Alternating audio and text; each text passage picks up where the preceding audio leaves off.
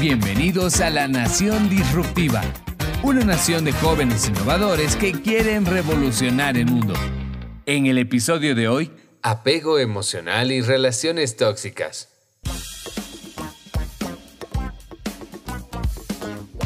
Bienvenidos. Buenas, mi nombre es Santiago Montecatine, soy director de carrera de psicología en Unifrance, en Cochabamba, y también estoy con la estudiante Shirley Malky. Primero me presento yo eh, y luego tú, si te parece. O mujeres primero. Quizá empiezan tú, para que no, no me digan. y luego así ya me presento yo y, y em, empiezo con la primera pregunta, si te parece, Shirley. Sí, no, me parece muy bien, gracias por la presentación. Sí, mi nombre es Shirley Malky, soy estudiante de psicología del séptimo semestre, tengo casi 57 años estoy en, mis, mi séptimo semestre. Muy bien, yo como dije soy Santiago Montecatine el, y bueno, soy licenciado en psicología, tengo maestría en sociología aplicada y como pueden notar Mm, soy de España, ¿no? Así que quizás les doy una perspectiva un poquito diferente en algunas cosas, ¿no? Veremos. Eh, empezaremos quizá con la primera pregunta, Shirley. El, últimamente hemos visto bastante violencia de, pareja, ¿no? Quizá conviene que analicemos los casos, ¿no? Y si te parece, empiezo yo y, luego tú también opinas al, respecto, lo que consideres, ¿no?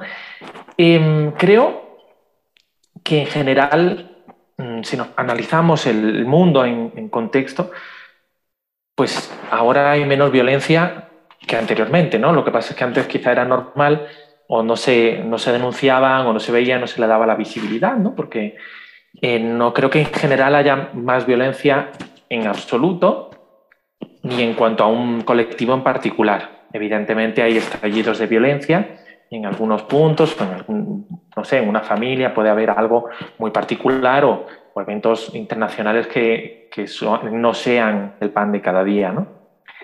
Pero no creo que haya más, creo que por suerte hay un poco más de conciencia, ¿no? Y, y, las causas son, son muchas, ¿no? Lo bonito y complejo de las ciencias sociales es que no hay una sola explicación, ¿no? No puedes decir, no, es que, es que comieron comida en mal estado y, se les fue la cabeza, para nada. Hay muchas cosas, ¿no? Que tienen que ver con la cultura, por eso en diferentes países hay diferentes cosas, no indica que haya culturas mejores o peores, todas las culturas se adaptan a su entorno, pero evidentemente hay valores diferentes y formas de proceder diferentes. No creo que en Bolivia haya más violencia que en otros sitios necesariamente, ¿no?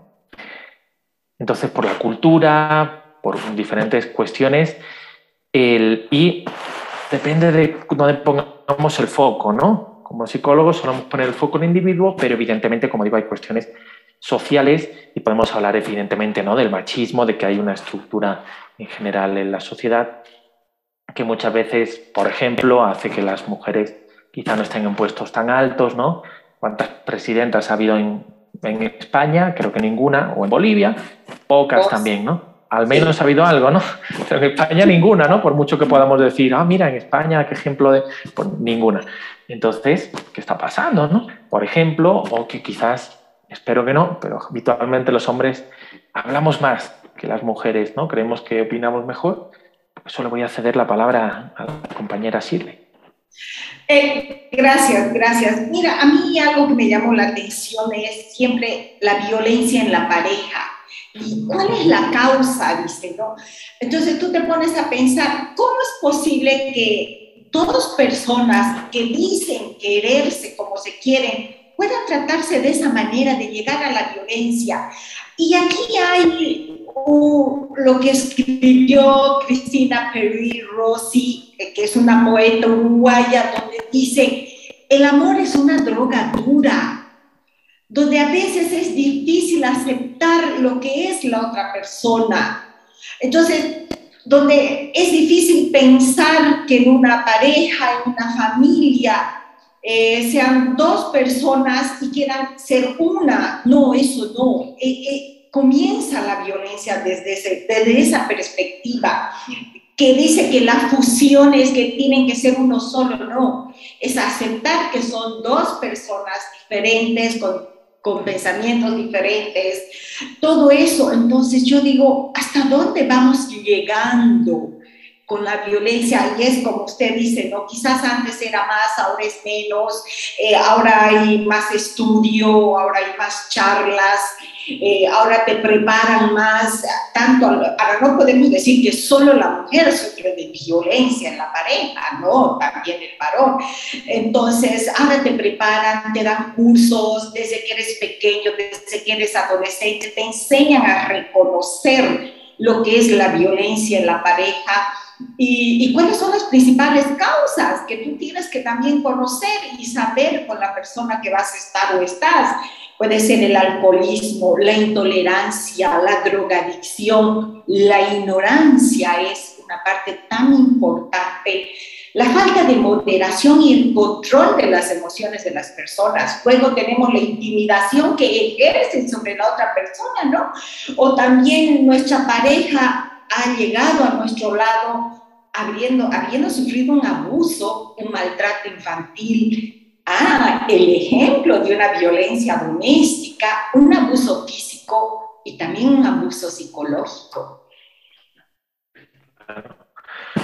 noto que, que preparan bastante bien en Santa Cruz, ¿no? Se les nota el, enfoque por competencias, Shirley, te felicito. El, evidentemente, no tienes mucha razón en las cosas que mencionas, yo concretando un poco más, diría, ¿no? eso de la idea de complementariedad de la que has hablado, ¿no? de la media naranja parece que estamos incompletos, ¿no? y no es así. Además, si nos ponemos a analizar, para que vean un poco cómo está metido en, nuestra, en nuestra cultura, en una cultura occidental en general, ¿qué canciones de amor hay? Las canciones de amor siempre hablan de bueno, no siempre, siempre, evidentemente, no vamos a generalizar un poco, pero de eh, te necesito, de no puedo estar sin ti, no hablan de un amor así como muy intenso.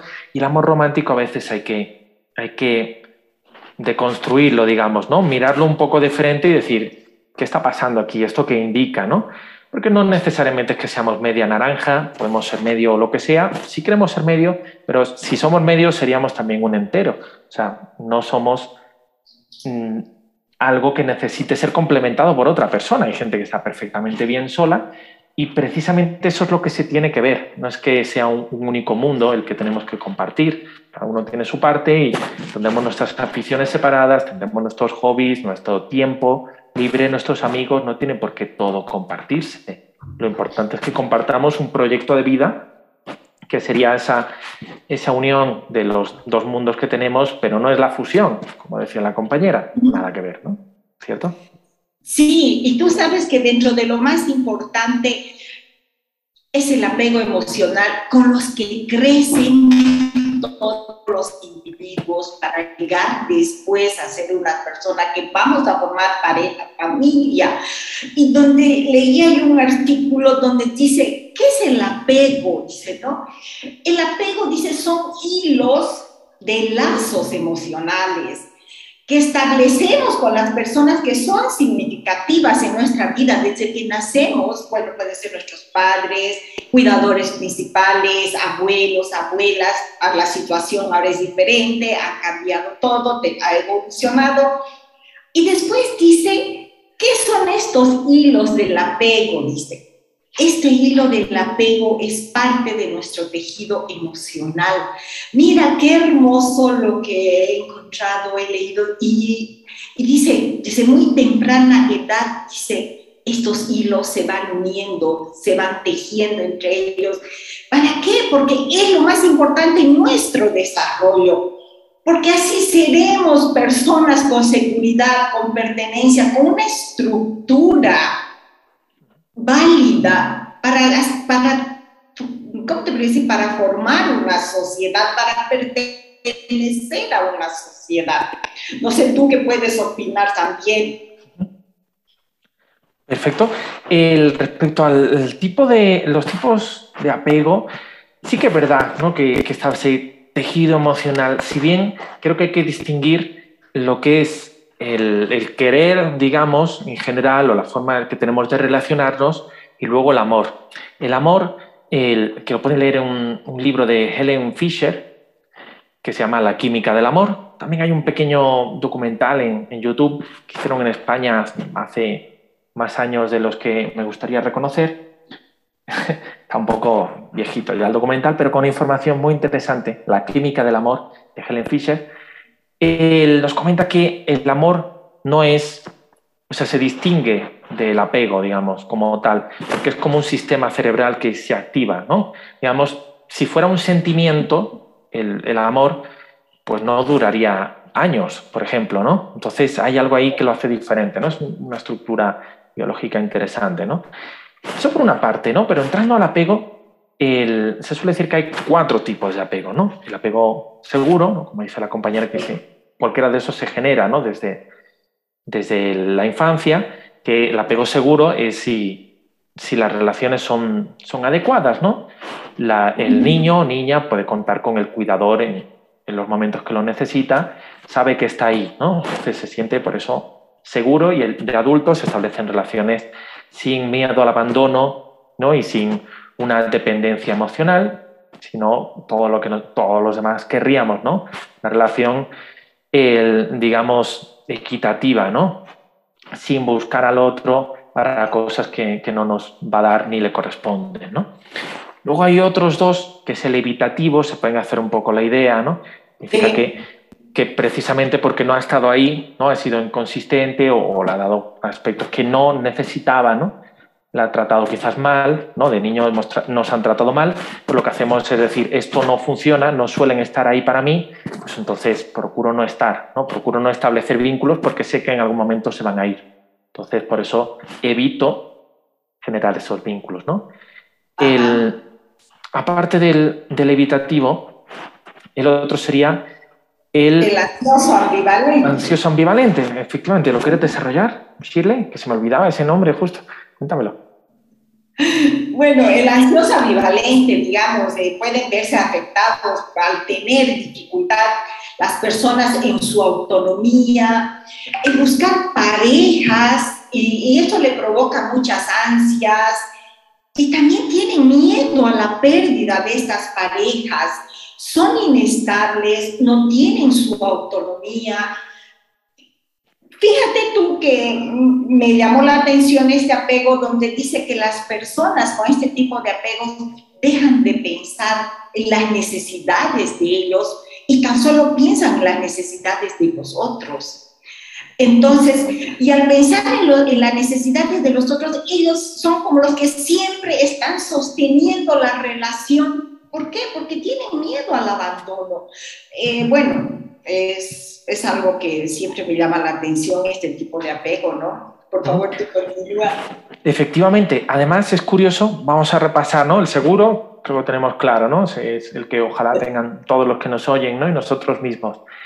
Pero el evitativo, ¿no? Y el inseguro, a veces resulta que paradójicamente se dan parejas justo con eso, ¿no? Vamos a poner el caso de una chica o un chico que a lo mejor sea de ese evitativo, ¿no? Que sea de la típica persona que, le dicen, no hay gente que te dice a veces para, no, si, si le quieres conquistar o la quieres conquistar a él o a ella, no le respondas los mensajes, ignórala. Lo que están jugando un poco es a ser evitativos. Y entonces lo que hace es el dependiente te sigue. Y eso es un tipo de relación que tampoco es el más adecuado, ¿no? Porque están jugando al, al gato y al ratón un poco, ¿no? Está una persona persiguiendo a la otra dándole un cariño excesivo que la otra persona quizá tampoco, tampoco demanda o desde luego no es recíproco, ¿no? Entonces a veces se dan esas fusiones interesantes, ¿no? Entre el que no quiere dar, el que lo evita y el que como es inseguro va a ser dependiente, ¿no? Y luego, por cierto, hay un cuarto tipo que es el desorganizado, que tiene de estos dos tipos, ¿no? De a veces sí estoy, a veces no, no, a veces evito, a veces soy dependiente, a veces evito, ¿no? Entonces, está ahí ambivalente. Bueno, ambivalente no se llama ese, ese es el desorganizado, pero para que nos entendamos, sí es un poco intermitente, vamos a decir, para no mezclar conceptos, ¿no? Pero que, es quizás uno de los, los, más complejos, ¿no? Porque es precisamente el desorganizado, este intermitente, digamos, todo lo contrario al seguro, ¿no? Se suele poner en, la otra parte, ¿no? Porque tiene todo lo que, lo que no debería tener el seguro, ¿no? Sí, y mira que también es algo que llama, y que lo comentaste a un principio, en la actualidad todo se está dando acerca de las parejas tóxicas, de las personas tóxicas. Eh, algo que leí en un artículo que dice, ¿no?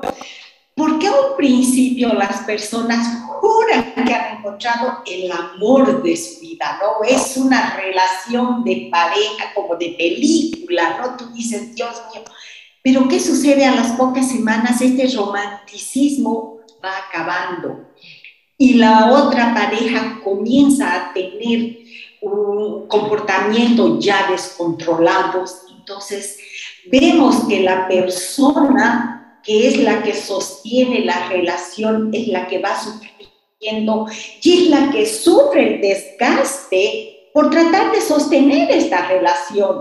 ¿Y qué pasa? Que estas relaciones que son tóxicas, que ahora en todo se dice tóxicas, en chistes, en memes, en todo, ¿qué pasa? Puede llegar a desencadenar ¿no? la violencia física, inclusive el asesinato.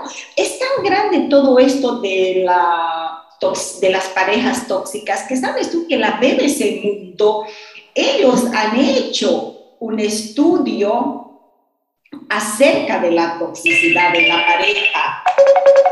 Y entonces podemos considerar que la, toxicidad en la pareja no importa si solo son parejas heterosexuales, no, no importa eso, eh, está la identidad de género, la orientación sexual, eh, no es solo exclusivo a la pareja, es a la familia también, a los amigos y a los compañeros de trabajo.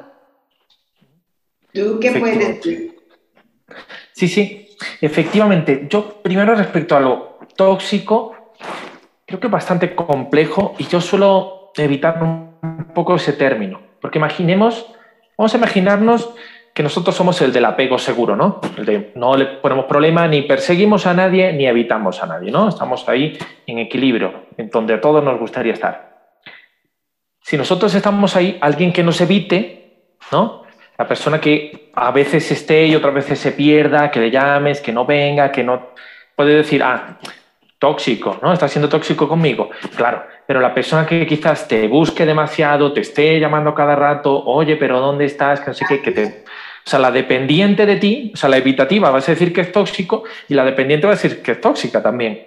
Entonces, vamos volviendo, ¿no? Quizás a una pareja que justo encaje en esos dos, a lo mejor un hombre evitativo y una mujer dependiente, o al revés, cada uno de los dos podría decir que el otro es tóxico para, para él.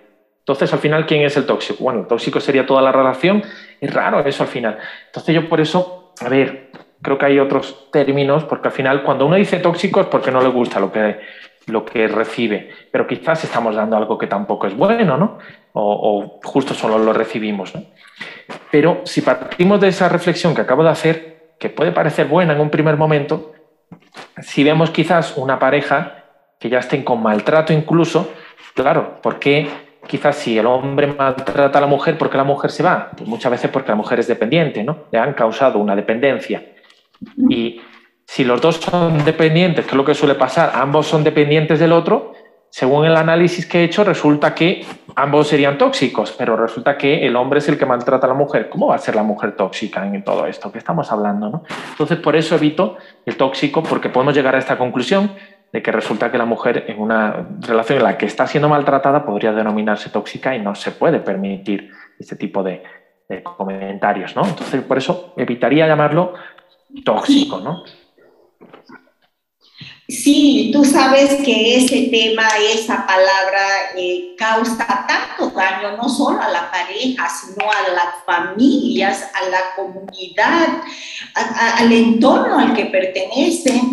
Y ha llamado tanto la atención que la ONU, de la ONU Mujeres, desde el título que tiene, Ah, tienen ellos ahora un instrumento que se llama el violentómetro, que ahora está de moda, que se toma.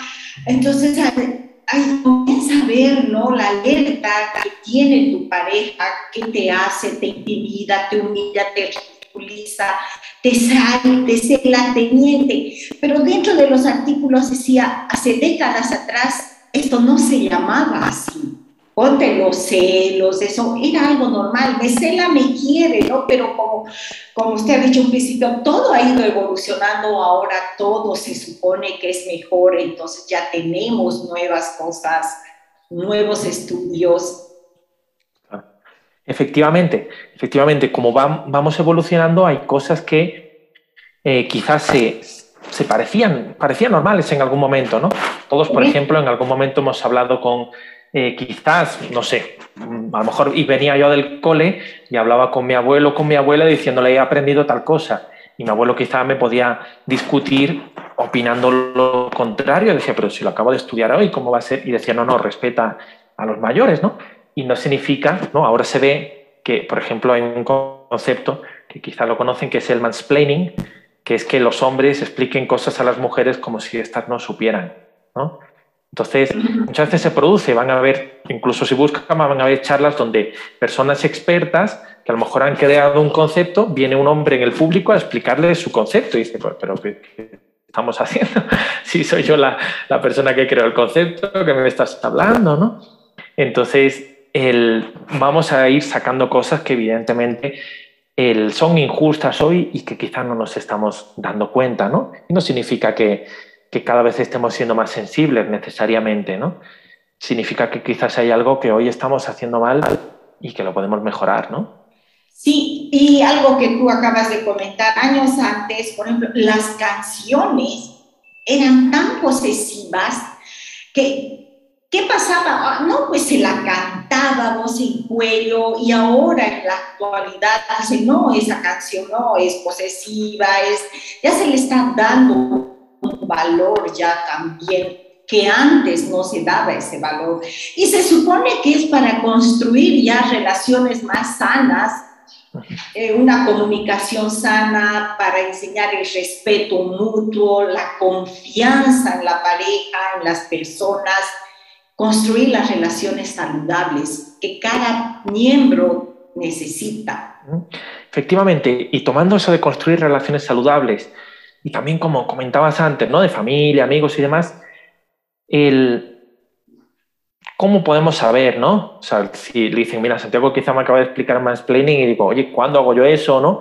O quizás estoy haciendo algo mal, ¿cómo hago para que establecer esas relaciones que sean un poco más sanas con los demás? Pero que lo más simple es comunicarse de manera asertiva. O sea, si yo te digo de manera asertiva es que no sea ni, ni violenta, ¿no? O sea, que sea lo menos violenta posible y que sea directa, ¿no? Si te digo a veces las cosas de manera indirecta, ¿no? Con, una violencia y de, no, no, ¿me, ¿estás enfadado, Santiago? No, no, yo no sé, ah, tú sabrás, tú sabrás por qué. Eso no es la manera de decir las cosas, ¿no? O sea, en algún momento todos nos enfadaremos, pero si decimos las cosas de manera directa, decimos, oye, me apetece... Mm, no sé, me apetece salir contigo o me apetece hacer tal cosa o esta cosa no me, cuando tú, por cierto, eso quizás frases, en las que a veces se llaman frases yo. Si yo digo, me molestas, es diferente que si digo, cuando haces tal cosa, yo me siento molesto. No es, me molestas. Entonces la persona no nos quiere molestar. Entonces, por eso frases centradas en lo que uno siente, ¿no? Y mira que tú acabas de hablar de frases y yo tengo una frase que a mí me encanta y que la he cuando estudiaba inteligencia emocional, que dice, cultivar nuestra inteligencia emocional es fundamental para hacer germinar nuestro bien integral. Entonces, me ha fascinado siempre esa frase ahora que tú lo acabas de mencionar. Y bueno, como habíamos dicho, la inteligencia emocional, Daniel Goleman es pues la Biblia, ¿no? Pero también he encontrado otros libros tan fabulosos y he encontrado un poema, dos poemas en realidad, si me dejas leértelos, por Adelante, por supuesto. Donde dice, confiamos tanto en nuestra inteligencia que nos pasamos de listos, abusamos de los argumentos y nos excedemos en la astucia Adormecida la intuición, silenciamos las corazonadas. Luego otro poema que siempre es, son pequeñitos así, donde dice, procura siempre ponerte algo que combine. Por ejemplo, la cabeza que haga juego con el corazón y las palabras con la buena educación. Son dos poemas que yo los llevo en mi corazón, que eh, inteligencia emocional me fascina. Entonces, por favor, te dejo a ti, tú te puedes decirme. Vale. Pues a ver, yo te voy a decir dos cositas. Primero, Daniel Goleman está muy bien. Él eh, hizo que se hiciera famoso ¿no? el término de inteligencia emocional, pero si bien no fue él el que empezó como tal, fueron Mayer y Salovey, ¿no? dos autores que fueron quienes, quienes investigaron el desperto y que tienen una teoría bastante buena, bastante concisa además. Y precisamente, bueno, no sé si, creo que un libro justo me lo dejé en la sede que habla acerca de inteligencia emocional muy, de una manera muy científica, pero quizás al público no les interesa tanto, quizás como este, por ejemplo, pues no sé si lo pueden ver, es que como justo tengo este fondo, a ver, ah, Corazones Inteligentes, Corazones Inteligentes se llama y es de Pablo Fernández Perrocal y Natalia Ramos Díaz. Pablo fue uno de, mis profes y tiene otros libros que también hace con Mayer y Salovey y otros tantos, ¿no? Y test que están eh, validados y demás sobre cómo medir inteligencia emocional. Pero para quienes no quieran leer quizás un libro de, no sé, 500 páginas acerca de inteligencia emocional, hay uno que, a ver, capaz y desactivo, vamos a ver si se ve, espero que sí, que se llama Diario de las Emociones, quienes hayan pasado clase conmigo, pues quizá ya lo conocían, Diario de las Emociones, de una autora que se llama Ana Llenas, Llenas con, con Y, ¿no? No lo van a encontrar por aquí tan fácilmente. Es la que hizo el, libro de El monstruo de colores, por ejemplo. No sé si han visto. Es un monstruo que se pone de colores según, según lo que está sintiendo y que tiene un lío ¿no? entre sus emociones y demás. Es un libro para niños. ¿no? Pero aquí este es muy práctico. ¿no? Y, por ejemplo, te invita a que hagas diferentes cosas. A ver qué, cuál es la lámina que me gusta más para mostrarles. Por ejemplo, el, trabaja aquí cinco emociones, ¿no? El miedo, eh, trabaja la ira, trabaja la alegría, la tristeza y demás. Y, por ejemplo, ante la tristeza nos propone esto, que es un mensaje en una botella en la que te dice que escribas algún tipo de mensaje de socorro, lo enrolles y lo pegues dentro de, de esta botella e imagines que la lanzas al mar que se lleva ese, ese miedo tuyo, ¿no? y otras tantas cosas. Son como casi 100 láminas que están muy interesantes para poder trabajar las emociones, más para niños o adolescentes quizás. Sí, mira, a mí un libro que me encantó eh, es El mundo de las emociones. Es una autora que se llama Mieriasi Morrell.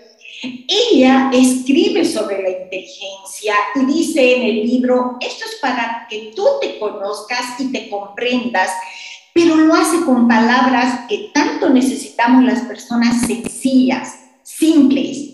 Deja ese lado profesional, científico de palabras que tienes que buscar en el diccionario y te lo hace tan lindo leer ese libro que también sería bueno si alguna vez están los amigos interesados, lo busquen. Me parece fabuloso. Perfecto. Pues si tenemos un libro para, para dibujar y otro para leer, y otro para leer bastantes temas incluso, o el de Goleman, que también tiene muchas páginas, creo que quizás tenemos un poquito de todo, ¿no? El, me parece que estamos llegando casi al final, ¿no? Entonces, como ven, por nosotros creo que seguiríamos aquí toda la tarde compartiendo con, con la compañera Shirley, pero bueno, el, hago las, mi despedida simplemente diciéndoles que si tienen dudas, si se encuentran un poco mal, oye, ¿cómo puedo trabajar tal cosa? Pues quizás ese buen momento, ¿no? De recurrir quizás al gabinete de la universidad o ver un poco qué hacemos. Simplemente con abrir, hablarlo con alguien para cosas ya que puedan, que puedan ir aclarando, que puedan ir viendo si, si les encajan a los demás o no tanto, ¿no? Creo que no hay miedo en ser quien uno es, en hablar con las personas que, que tenemos, ¿no? De nuestra confianza. Eh. Gracias, gracias por haber compartido tan gratos momentos. Algo que yo quisiera decir a las mujeres que son de mi edad, porque las jóvenes tienen ellas, pero a las mujeres que son de mi edad, no tengan miedo. Necesitan ayuda, recurran a un profesional. Y segundo, nunca es tarde para estudiar. Las puertas están abiertas y Unifrance tiene las puertas y el corazón abierto para todas nosotras. Gracias. Muchísimas gracias Nos vemos pronto. Gracias, hasta una próxima oportunidad. Hasta la próxima. Te esperamos el próximo martes para hablar de los temas más innovadores del momento